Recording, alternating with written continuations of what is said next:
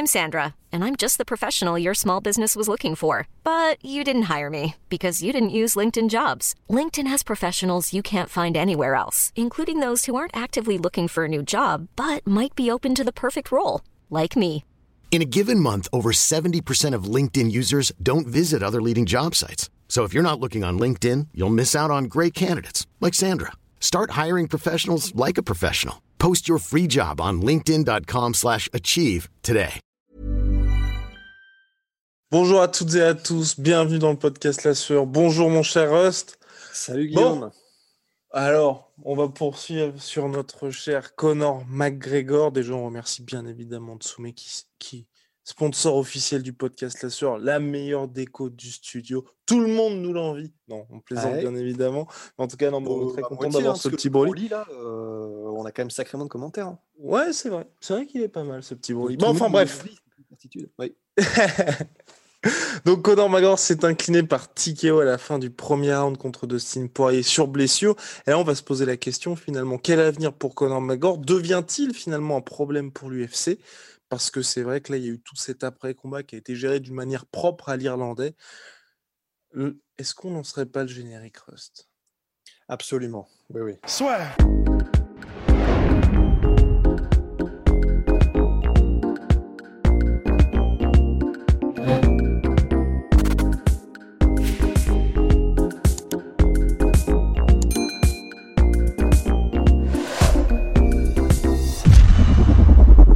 Qu'est-ce qu'on en fait après? La question, Ouais. c'est ça. Ben, vous l'aviez déjà évoqué en fait avec, euh, avec euh, Polydomso dans le, le, le, le répa- le récap et réaction que vous aviez fait. C'est bah, déjà, je pense qu'on peut oublier en fait pour un moment euh, les, les, comment dire, les combats pour le titre parce que même si je crois que c'est Dana White ou non, je sais plus qui disait. Si, c'est. Dana White. Dana White qui aimerait faire bah, le, la, la donc, tétralogie face à Conor McGregor. Non, quadrilogie. non, tétralogie. Quadrilogie, Ah. ça, quadrilogie, ça n'existe. Ouais, mais bon. enfin. Ouais, ouais, non, mais bien joué, effectivement. oui. Quadrilatère, mais tétra. Oui, je sais pas, j'en sais rien. Mais, euh, mais oui, non, hexagone Non, mais c'est vrai qu'en fait, c'est. euh, mais il y, y avait ça, donc le fait que, évidemment, euh, euh, comment dire, Dan White va milquer le truc jusqu'à la fin. Et c'est pour ça que, spoiler alert, mais évidemment, mon, personnellement, mon avis sur le sujet, c'est simplement que.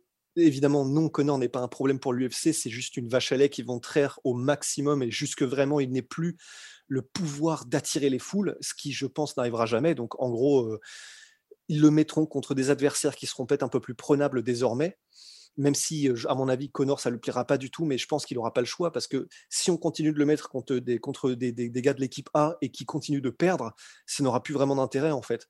Enfin, tu me diras, BJ Penn, c'est ce qu'ils ont fait euh, pendant très longtemps. Donc en fait, ça se trouve, Connor, ça va peut-être être le premier, comment dire, le premier gars à être sur, je sais pas, 5-6 victoires d'affilée et être toujours en main event de, Défaite, tu veux dire ouais, de- défaite. Ouais. ouais, voilà, défaite pardon d'affilée et continuer à être en main event de carte de l'UFC, tu vois. Enfin, donc non, que Connor n'est pas un problème pour l'UFC, n'est pas devenu un problème. C'est, il continue à rapporter de l'argent, il continue à rapporter de l'argent jusqu'à probablement la fin de sa carrière à l'UFC. Donc pour l'UFC, c'est tout bénef. hein, de toute façon, euh, comme on l'avait dit dans les podcasts d'avant.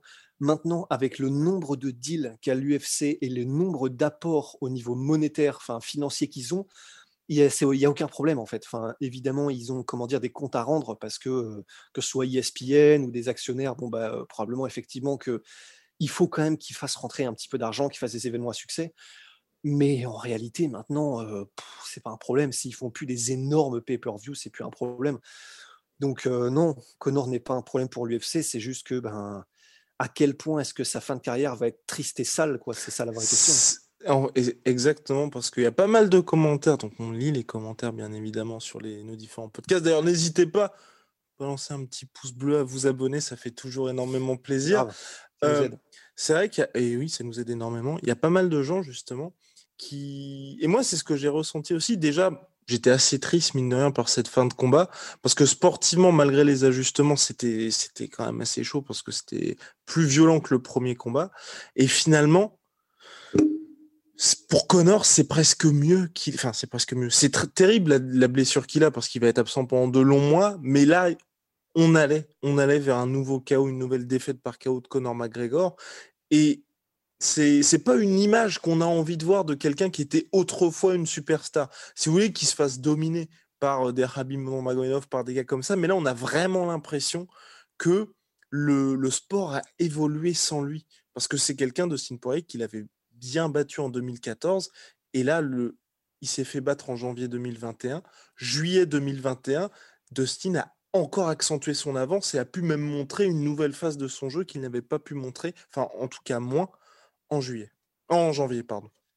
Ouais, mais c'est Daniel Cormier qui a fait un. Honnêtement, je vous conseille, il a fait juste avant la soirée, enfin le combat contre de Connor Dustin, il a fait un espèce de, de question-réponse, d'ailleurs où il était bourré, et mais c'était vraiment vraiment très intéressant malgré tout. C'est juste que du coup, il était très très fluide et, et à l'aise, du coup désinhibé. Mais vraiment, je vous conseille d'aller la voir. alors, comment est-ce qu'on pourrait. Il, il, a un, il, a un, polo gris. Voilà, oui, complètement. Et The, The MacLife a mis tout, tout le. enfin, a mis toute la vidéo. le titre, je crois, c'est Drunk Daniel Cormier Previews UFC 264. Et vraiment, en fait, je vous conseille d'aller la voir parce qu'elle est fascinante en tant que inside, que. que comment dire, des, détails de la de l'approche d'un combat par un combattant euh, de la trempe de Daniel Cormier, c'est-à-dire qui a connu la pression des vrais grands rendez-vous, qui sait quels sont les ajustements, ce qu'on ressent, par exemple, quand les gens te bouent, etc., te huent. Et, euh, vraiment, le, question-réponse était fascinant. Et c'est vrai, dans ce question-réponse, d'ailleurs, Daniel Cormier en a profité pour dire qu'effectivement, effectivement Connor jusqu'à la fin de sa carrière, de toute façon, il rapportera, comment dire, les foules viendront le voir et il continuera d'être vachement polarisant, mais donc de, créer énormément d'engouement lorsqu'il y a un événement. Mais euh, comment dire, c'est aussi Daniel Cormier qui disait dans ce QA en fait, il n'a pas combattu souvent sur les dernières années, Conor McGregor, et parmi ces combats, il y en a même qui ont été hors du MMA. Et du coup, Daniel Cormier disait, ben, par exemple, pour les calf kicks, alors oui, ça fait quelques années déjà qu'ils sont là, mais en fait, ils ont été, il y a eu une vraie accentuation dans leur utilisation à un moment où Conor n'était plus vraiment dans le game, en fait. Et du coup, la, théorie de Daniel Cormier, c'était de dire, bah, en fait, que ce soit les calf kicks ou plein d'autres ajustements qui, qui se sont faits, comme tu viens de le dire, pendant les dernières années, quand il y a eu vraiment une élévation du niveau encore dans, le monde du MMA, bah en fait, Connor était plus vraiment dedans. C'est le moment où Connor faisait ses trucs euh, avec Mayweather, c'est le moment où il faisait son truc avec Proper 12, c'est le moment où clairement il s'était distancié du monde du MMA. Et du coup, comme il n'avait plus cette obsession et cette passion de, du, game du, MMA comme quand il était en début de carrière, bah effectivement, il passait probablement plus autant de temps à regarder ce qui se faisait, à regarder les combats, à, comment dire, à, vivre, respirer et manger MMA. Et du coup, c'est possible effectivement qu'il ait pris énormément de retard sur ce sur quoi il aurait dû garder un œil, quoi, techniquement, etc. Donc, euh, bah voilà, c'est ce qu'on craignait, c'est ce qu'on pensait qu'il allait se passer, c'est ce qui s'est passé. C'est juste qu'on a un Connor qui est complètement à la ramasse, quoi. Et c'est ça qui est terrible pour les années à venir, c'est que à moins qu'il fasse un truc à la Rocky euh, ou euh, ce qu'on avait suggéré, tu vois, qui pourrait être une solution pour lui, mais où lui-même il se met dans des situations où là, il, comme disent souvent les combattants, où il redevient affamé. S'il ne fait pas ça, en fait, on aura euh, une redite de ces, de ces derniers combats, tu vois. Après, même hors d'être affamé, moi, vraiment, je pense qu'aujourd'hui, là, c'est une question, tu vois, de, de camp d'entraînement. Parce que je pense qu'il avait la faim. Je pense qu'il voulait être dans, dans ce combat-là. Mais le problème, à mon sens, hein, c'est que, tu vois, au niveau de l'organisation de son camp d'entraînement, bah, il est toujours avec les mêmes gars. Et c'est toujours des mecs qui sont triés sur le volet que lui connaît. Donc c'est vrai que quand tu t'entraînes depuis 10 piges avec le même type, qui est dans une catégorie en plus inférieure à la tienne, forcément, un, tu as son timing, et puis en plus de surcroît, le gars n'a pas le même niveau que toi. Un, tu son timing. Et deux, c'est vrai que de dire bah maintenant j'ai tous mes kill shots, j'ai fait que des power shots, je n'ai que des coups puissants que je n'avais pas contre Ned Diaz, bah forcément parce que tu t'entraînes avec des gars que tu connais par cœur et qui sont pas à ton niveau. Alors que tu vois, il peut avoir la fin dans le sens tu vois, faire ses trois entraînements par jour toujours avec ces gars-là, forcément, ou même tu vois quand c'était, il avait fait euh, il avait fait des sparring avec un, boxeur, donc pour le premier combat euh, de, de Poirier, mais qu'il avait fait venir à, Dubaï. C'est un gars qui n'était pas on va dire, un boxeur de calibre mondial. Donc forcément, c'est vrai que c'est plus facile pour toi de briller dans ces conditions-là. Mais si tu es quelqu'un qui va je dis n'importe quoi, mais tu vois, tous les jours à SBJ, tu t'entraînes avec tous les mecs qui viennent sur place, qui sont aussi des pros. Ça peut peut-être pas être du top top niveau, mais c'est quand même des gars qui sont, quand je dis top top niveau, des mecs qui sont au Bellator, des mecs qui sont dans d'autres organisations. Tu as de, de, nouveaux gars et justement, tu t'entraînes avec ton timing, avec ce que tu ressens, avec des gars avec lesquels tu n'as pas développé des automatismes depuis des, des, années et des années. En fait, moi, c'est surtout ça, tu vois, que j'aimerais voir. Parce que vraiment, je, je pense qu'il avait la fin quand même. Il. Enfin Honnêtement, je ne sais pas. Hein. Même, même si je suis d'accord avec, avec ce que tu viens de dire, excuse-moi, je, je, crois que je te coupe la parole, mais comme ça lag un petit peu. Mais en fait, je, je, je suis d'accord avec toi en fait sur le fait que clairement, il, il, navigue dans une eau qu'il connaît en fait. Enfin, vraiment, il a pied là où il s'entraîne, là où il navigue. Donc forcément, c'est clair qu'au bout d'un moment, ça, ça, on, on, le voit bien de toute façon que ça pose problème. Mais je, honnêtement, je, reste persuadé qu'il n'a plus, il n'a plus cette volonté d'être sur le pont H24, de grinder comme le fait un, Dustin Poirier, etc. Je, vraiment, je, je le pense. Alors que ce soit la théorie de Fernand Lopez qui est de dire ben, quand tu as atteint un certain niveau de confort, forcément, tu n'as plus la même faim de venir t'entraîner, tu n'as plus la même faim. Et surtout quand tu as atteint tous, tes objectifs, en fait. C'est Polo qui est Polydomso qui est un des premiers, je me souviens, on en avait parlé et avait dit le problème c'est qui va probablement arriver, c'est que Conor McGregor est un conquérant. C'est-à-dire que quand il a tous ses objectifs qui ont été atteints, en l'occurrence, là, c'est fait, c'est-à-dire qu'il a été champ-champ, il a mis des KO dans les trois divisions, il a battu José Aldo en 13 secondes, qui était la légende, euh, il a été, euh, il a fait une masterclass comme on en verra probablement euh, vraiment pas souvent contre Eddie Alvarez, etc. Il a atteint tout ce qu'il voulait atteindre en fait. Il a, il a, il a eu ses faits d'armes, tous ceux qu'il voulait. Donc là, pourquoi est-ce qu'il revient?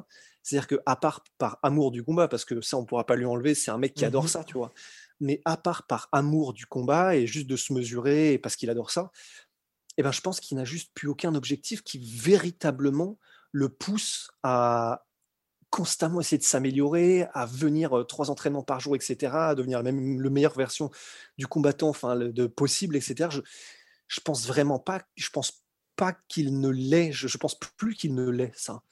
Mais oui, effectivement, je suis d'accord avec toi. Hein. Enfin, je, j'aimerais bien qu'il change, quoi, qu'il change quelque chose. J'aimerais bien, enfin, n'importe quoi, mais tu vois, euh, je finirais. Moi, c'est surtout, tu vois, de s'entraîner. En fait, moi, c'est vraiment, je te dis, de s'entraîner ailleurs parce que même sans avoir la même fin, et où là, je, je te rejoins, c'est vrai que je pense qu'aujourd'hui, bah, on le voit, mine de rien, il fait son camp d'entraînement à Dubaï, puis en Californie où il fait son propre gym. Il a besoin, il a envie aujourd'hui d'avoir un confort qu'il n'avait pas avant. Mais tu vois, c'est plus un truc qui te permet d'être toujours ancré dans cette réalité. Par exemple, Dustin Poirier aujourd'hui, quand il dit j'ai envie de monter en welterweight et je pense que ça va se faire un jour, le Dustin Poirier qui dit ça, c'est un Dustin Poirier qui a fait des sparring, de nombreux sparring avec Colby Covington et qui en fait toujours avec Jorge Masvidal. Donc il sait ce que c'est que de prendre des coups par des welterweight de niveau élite. Et donc il peut effectivement, quand il dit ça, je pense que tu vois, il y a du vrai derrière parce que c'est quelqu'un qui a goûté à cette réalité-là.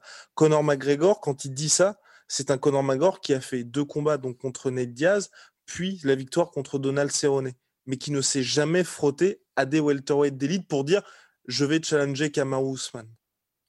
Et puis il y a un autre truc en plus pour faire écho un peu à ce que tu dis, tu vois, c'est euh, je me demande si dans le camp d'entraînement de Conor, alors je ne sais pas à quel point c'est vrai ou pas, Hiring for your small business? If you're not looking for professionals on LinkedIn, you're looking in the wrong place. That's like looking for your car keys in a fish tank. LinkedIn helps you hire professionals you can't find anywhere else, even those who aren't actively searching for a new job but might be open to the perfect role. In a given month, over 70% of LinkedIn users don't even visit other leading job sites. So start looking in the right place. With LinkedIn, you can hire professionals like a professional. Post your free job on linkedin.com slash achieve today. mais je me demande s'il n'y a pas aussi un espèce de, comme il y avait avec Brock Lesnar, et ça c'est factuel, oui, c'est Pat Berry qui en avait parlé, le fait que ben, Brock Lesnar, euh, quand tu sparais avec lui, il fallait pas le taper trop fort parce qu'il aimait pas ça en fait. Et ses entraîneurs directs euh, disaient non, non, non, non, non, tranquille, tranquille, tranquille. Ben, je me demande, alors pas de la même manière, je pense que Connor lui s'en fout, mais je me demande en revanche de la part des sparring partners, s'il n'y a pas un côté inconscient, c'est-à-dire sans même l'intellectualiser ni le penser, mais ne pas y aller trop fort parce que tu as été choisi par Connor et entre guillemets, ben, tu n'as pas envie d'abîmer la superstar, tu n'as pas envie de la mettre en colère, tu n'as pas envie de... Et du coup, je me demande si aussi inconsciemment de la part du camp d'entraînement, que ce soit les sparring, les entraîneurs ou quoi que ce soit, il n'y a pas un côté, on n'y va pas comme on y aurait été avec quelqu'un d'autre, tu vois. Donc pour les sparring, ça veut dire peut-être ils y vont un peu plus tranquille et, ils n'y vont pas pour, pour kill shot ou quoi que ce soit. Pour les entraîneurs, ça peut être quand il y a une remarque ultra incisive et, cash et brutale à faire, ben on arrondit un peu plus les angles peut-être. peut-être qu'on n'y va pas à fond comme on y aurait été avec un autre élève. Et je pense que ça se trouve, c'est peut-être ça aussi qui est destructeur, tu vois. Je sais pas. Mais il y a un truc aussi, moi, qui m'avait un peu inquiété dans le build-up du combat, avant le combat, c'est qu'en fait, il y, a, quelque chose que j'attendais d'entendre de la part des différents entraîneurs de Connor, que ce soit Owen Roddy ou John Kavanagh. Et, j'espérais tellement l'entendre, et je l'ai entendu à aucun moment. Et, c'est là où je m'étais dit, putain, c'est vraiment, ça, part mal, tu vois. Aucun des entraîneurs n'a dit à un moment donné, là, ça y est, il a retrouvé sa passion, il a retrouvé sa flamme. Maintenant, il est, ça y est, on a vraiment l'impression d'avoir le Connor d'avant qui est possédé, qui pense qu'à ça, qui va regarder des vidéos de gorilles qui se battent pour voir l'efficience des mouvements, machin. Il n'y a aucun d'eux qui a dit ça. Ils étaient juste en mode euh, Ah ouais, dis donc là, ça y est, il a pris ça sérieusement, il s'entraîne dur. Et c'est tout. Et pour moi, ouais, ça veut tout dire aussi, en fait. C'est-à-dire que même eux doivent être conscients de ce qui se passe, du fait que, ben, voilà, ça, ça c'est en train de décrépir euh, petit à petit. Mais voilà, je pense qu'il y, a un espèce, à mon avis, de euh, comment dire, peut-être de fatalisme, tu vois, même de sa propre team, en mode, ben, il paye les factures. Euh, clairement, euh, c'est irrégal. Et en dehors de la cage, bah, probablement que c'est quelqu'un de, très. On sait qu'il aide, il aide beaucoup la communauté, qui machin et tout ça. Mais donc, je pense qu'il y a une espèce de fatalisme. C'est Connor, il nous aide beaucoup et c'est notre gars et c'est notre gars sûr. Mais on le sent, on le sent bien que bah, c'est plus le même, quoi. Ça a l'air délétère comme environnement. Ouais. Et pour finir, pour finir à ce sujet-là, il y a bien évidemment ces commentaires d'après-combat qui ne nous ont pas rassurés. On avait fait un podcast là-dessus. Pour une fois, pour une fois, je ne veux pas dire qu'on avait vu juste, mais c'est vrai que c'était des éléments où c'est vrai qu'il y a cette perte de lucidité. En tout cas, on a l'impression, au micro de Joe Rogan, de dire bah, j'étais en train de lui arracher la tête à Dustin Poirier. Les mmh. leg kicks, j'étais également en train de lui, bah, j'étais en train de lui détruire la jambe avec les leg kicks c'est ce qui est compliqué, c'est que de dire ça devant 20 000 personnes, plus, plus, de 2 millions de personnes qui ont acheté le pay-per-view en tout aux États-Unis et en, Europe, les gens ont vu le combat, en fait, tout simplement. Et là, je, je pense, enfin, moi, je sais que, tu vois, en tant que déjà, tu vois, de, j'étais assez triste que ça se termine comme ça, en plus de voir quelqu'un qui réagit de cette manière après ce qui s'est passé, après ce que tout le monde a vu, c'est le, le combat ne s'est pas passé comme ça, en fait, tout simplement. Bah, il ne s'est pas passé comme ça. Et bah, comme vous l'avez dit dans le récap, ça manque de dignité, c'est clair. Mais il y a aussi le fait que ben, sa défaite contre Nate Diaz, il l'a pris avec beaucoup de grâce. Il était en mode magnifique de la part de Nate Diaz, j'ai merdé, etc. Euh, et c'est ça qui faisait que c'est ce qui faisait aussi son attrait et son charme à Connor, c'est qu'il y avait du coup il y avait du trash talk, il y avait du machin. Après José Aldo pareil, malgré le build-up de six mois où il l'avait harcelé, etc. Après le combat, il était en mode euh, bah, vraiment, enfin oui j'ai gagné, mais quelle légende, etc. Là, donc tu avais vraiment un côté euh, ce, victoire ou défaite, Connor c'est quelqu'un qui après reste un peu grand, tu vois. Mmh. Bah là clairement, que ce soit pour Habib ou que ce soit pour Dustin 2 et 3 ben, après les défaites, il y a vraiment un côté, il est, je sais pas, oui, il ne voit plus la réalité en face en fait. C'était et là encore pire qu'avant puisque là il a continué à être extrêmement insultant, il a continué à être véhément, il a continué à, vraiment à cracher son venin juste après le combat et ensuite quelques heures après. Enfin c'était c'était juste dégueulasse humainement, tu vois. Et, et ça il ne l'avait pas avant cette partie-là. Donc tu sais, as vraiment l'impression qu'il devient une espèce de vieux aigri en fait mais mmh dans, le fight game et en l'espace de quelques années, parce que tu sens qu'il lui-même il perd pied, quoi. Enfin... Exactement.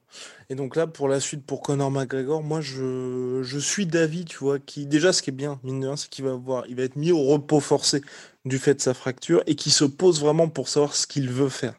Quand je dis ça, c'est soit il ne revient pas parce que là, on voit ce que ça donne. De toute façon, l'UFC aujourd'hui, c'est une telle star, Rose vous l'a dit, euh, qui peut être sur des séries de défaites. L'UFC va quand même le mettre en avant, mais bien évidemment, pour être mis en avant d'un pay-per-view, on ne peut pas le mettre contre un mec random.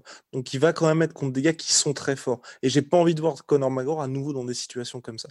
Donc, soit à mon sens, tu vois, il se pose vraiment, il dit, bah, soit c'est la retraite, ça y est, c'est terminé, il peut faire énormément d'autres choses, ou alors il revient, mais tu vois, il revient sérieusement, mais quand je dis sérieusement, comme un combattant de MMA normal du roster, qui est dans un gym, qui participe à la vie du gym et qui finalement, bah, quand il est là, bah, c'est quelqu'un qui est, qui est finalement à sa place et qui va pas combattre une fois tous les deux ans, une fois par an, et où, bah, mine de rien, le sport avance et lui, au contraire, reste un petit peu bloqué à ce qu'il avait fait en 2015. Parce que là, là, on le voyait, on commençait à en parler justement, nous, en off. C'est tu avais toutes les vidéos du countdown de Dustin Poirier où c'était des images de 2020, de 2019 et Conor McGregor, là, on était, on était obligé de revenir à six ans en arrière. Rendez-vous compte, enfin, quand Georges Saint-Pierre est revenu contre Michael Bisping, il n'y a eu que 4 ans. Que 4 ans entre son dernier combat contre Johnny Hendricks et quand il a pris la ceinture à Michael Bisping. Là, 6 ans à MMA, c'est une éternité. Donc, vous dire que l'UFC est obligé de piocher dans des highlights qui datent d'il y a 6 ans ou plus, c'est énorme. C'est énorme. Non, c'est super triste. C'est et, c'est effectivement c'est bah oui, on en est là en fait. On en est à ce que le Golden Boy de l'UFC était obligé d'aller piocher littéralement dans son, adolescence pour nous rappeler les souvenirs de quand c'était le, le, Connor qu'on espère retrouver un jour, mais probablement il faut se faire une raison qu'on ne retrouvera pas, tu vois. Mais d'un autre côté, je me dis c'est pas plus mal pour une raison, c'est que personnellement, donc je peux parler que pour moi, mais en fait maintenant, si on ne revoit plus jamais Connor, ça me fera moins mal au cœur que s'il était parti à jamais en boxe anglaise euh, euh, après son combat contre Alvarez, tu vois. Complètement. Là, maintenant, bah, je suis en mode, bon, bah, si on ne le revoit plus jamais en MMA, c'est peut-être un mal pour un bien, en fait. Parce que clairement, euh, il n'y est plus. Alors que avant, avant cela, pendant cette période-là d'inactivité où il faisait autre chose, bah, on était vraiment en mode, quel gâchis qui se met à l'anglaise, il faudrait qu'il voit, qu'on voit jusqu'où il peut prendre son plein potentiel, remplir son plein potentiel en MMA, etc. Maintenant, ce serait voilà, on n'a plus vraiment de moi j'aurais plus de regrets, j'aurais plus de petits pincements au cœur, etc. Maintenant, s'il s'en va définitivement, ben, en tant que fan de MMA, eh ben c'est plus très grave en fait. On n'a plus cet espoir de le revoir, on n'a plus cet espoir de qu'est-ce qu'il aurait donné, on n'a plus cet espoir de jusqu'où aurait-il pu aller. Maintenant, pour moi, euh, voilà, on peut laisser le bateau filer, tu vois. Exactement. Et puis surtout, je pense vraiment là, pour le coup, pour tout le monde un petit peu, que ce soit les Francis, Ngannou qui ont des ambitions en boxe anglaise et autres athlètes qui commencent à se dire bah, pourquoi pas faire ci, pourquoi pas faire ça, je pense qu'il y aura vraiment un précédent Conor McGregor qui montre bien que peu importe la richesse que tu as, peu importe le statut que tu as ou peu importe ta grandeur, tu ne peux pas, entre guillemets, jouer avec le MMA et traiter ça comme un hobby comme un autre.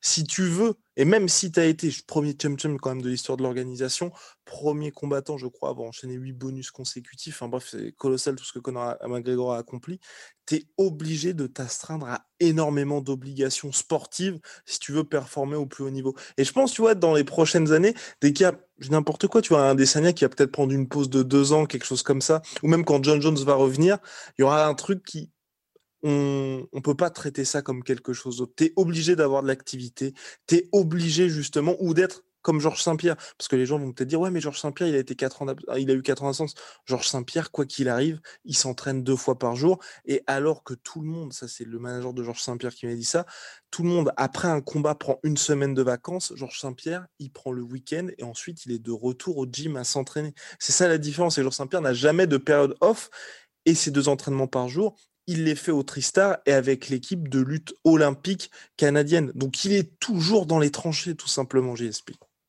Bah oui, et puis en plus de ça, c'est vraiment c'est là, c'est dans ces situations-là et dans ces faits de carrière sur le, sur le temps long qu'on voit quel type de combattant est Connor et quel type de combattant est Georges Saint-Pierre. C'est-à-dire mmh que ben, Georges Saint-Pierre, c'est un gars, en fait, ce qui kiffe le plus au monde, et là c'est Georges Saint-Pierre lui-même qui le dit, c'est s'entraîner. C'est juste devenir l'artiste martial le plus complet possible, la, version la plus aboutie de lui-même en tant que combattant. Ça, c'est ça sa passion à Georges Saint-Pierre. Et, le combat, c'est quelque chose qu'il est obligé de faire parce que ben, c'est ce qui lui permet ensuite de vivre de cette passion-là, de, s'entraîner, de devenir la, la, version la plus aboutie de lui-même. Connor, maintenant, entre guillemets, on a l'impression que ben, donc ce qu'il aime, c'est les grands événements, c'est combattre, c'est euh, voilà, c'est être, être dans des trucs comme il est là avec Dustin Poirier, avec Rabib, où ben voilà, c'est vraiment c'est le pinacle de ce qu'on a envie de voir en MMA. Mais je pense pas que le Connor d'aujourd'hui 2021, sa véritable passion, ce soit tous les jours il se lève avec cette espèce d'envie, tu sais, comme un labrador heureux d'aller s'entraîner parce que c'est ce qu'il kiffe le plus au monde, de passer sa journée à essayer de trouver de nouveaux moyens, de mettre un jab un tout petit peu mieux, d'aller chercher comment est-ce qu'on fait cette clé de genou, les Iman roll, comment est-ce que lui le fait, Ryan Hall il fait comme ça, c'est ouf, etc. Ça c'est Georges Saint-Pierre, c'est sa vie, il adore, c'est ça, c'est sa passion, c'est sa vie. Connor, maintenant, je pense que c'est ok, aujourd'hui j'ai ce meeting-là pour Proper 12, euh, il faut que je parle de ça, ça, ça, ok, machin, ok, il faut que j'arrive à caler un entraînement ici parce qu'il faut que je m'entraîne. Mais je pense que c'est ça en fait, il faut que je m'entraîne. Et je pense que c'est tout simplement pas les mêmes euh, philosophies de vie désormais. quoi. Il a probablement eu un jour cette philosophie de vie-là, Connor, mais je pense qu'il ne l'a plus. Maintenant, je pense que c'est il faut s'entraîner parce que j'adore combattre et il faut que, quand même que je sois suffisamment en forme et que j'essaie de, de briller le jour du combat. Mais je pense que c'est presque devenu, je sais pas, j'ai l'impression une espèce d'astreinte, quoi. Et voilà, en tout cas, affaire à suivre, mon cher Rust. On reviendra bien évidemment sur le restaurant de la carte très prochainement avec So Big shout out, vous le savez. Ah, my sweet pea, my sweet protein. Moins 45% sur tous mes protéines avec le code la sueur. Et puis là, vous le voyez, Venom, sponsor de l'UFC, sponsor de la sueur. À très très vite pour de nouvelles aventures, mon cher Rust. À très vite.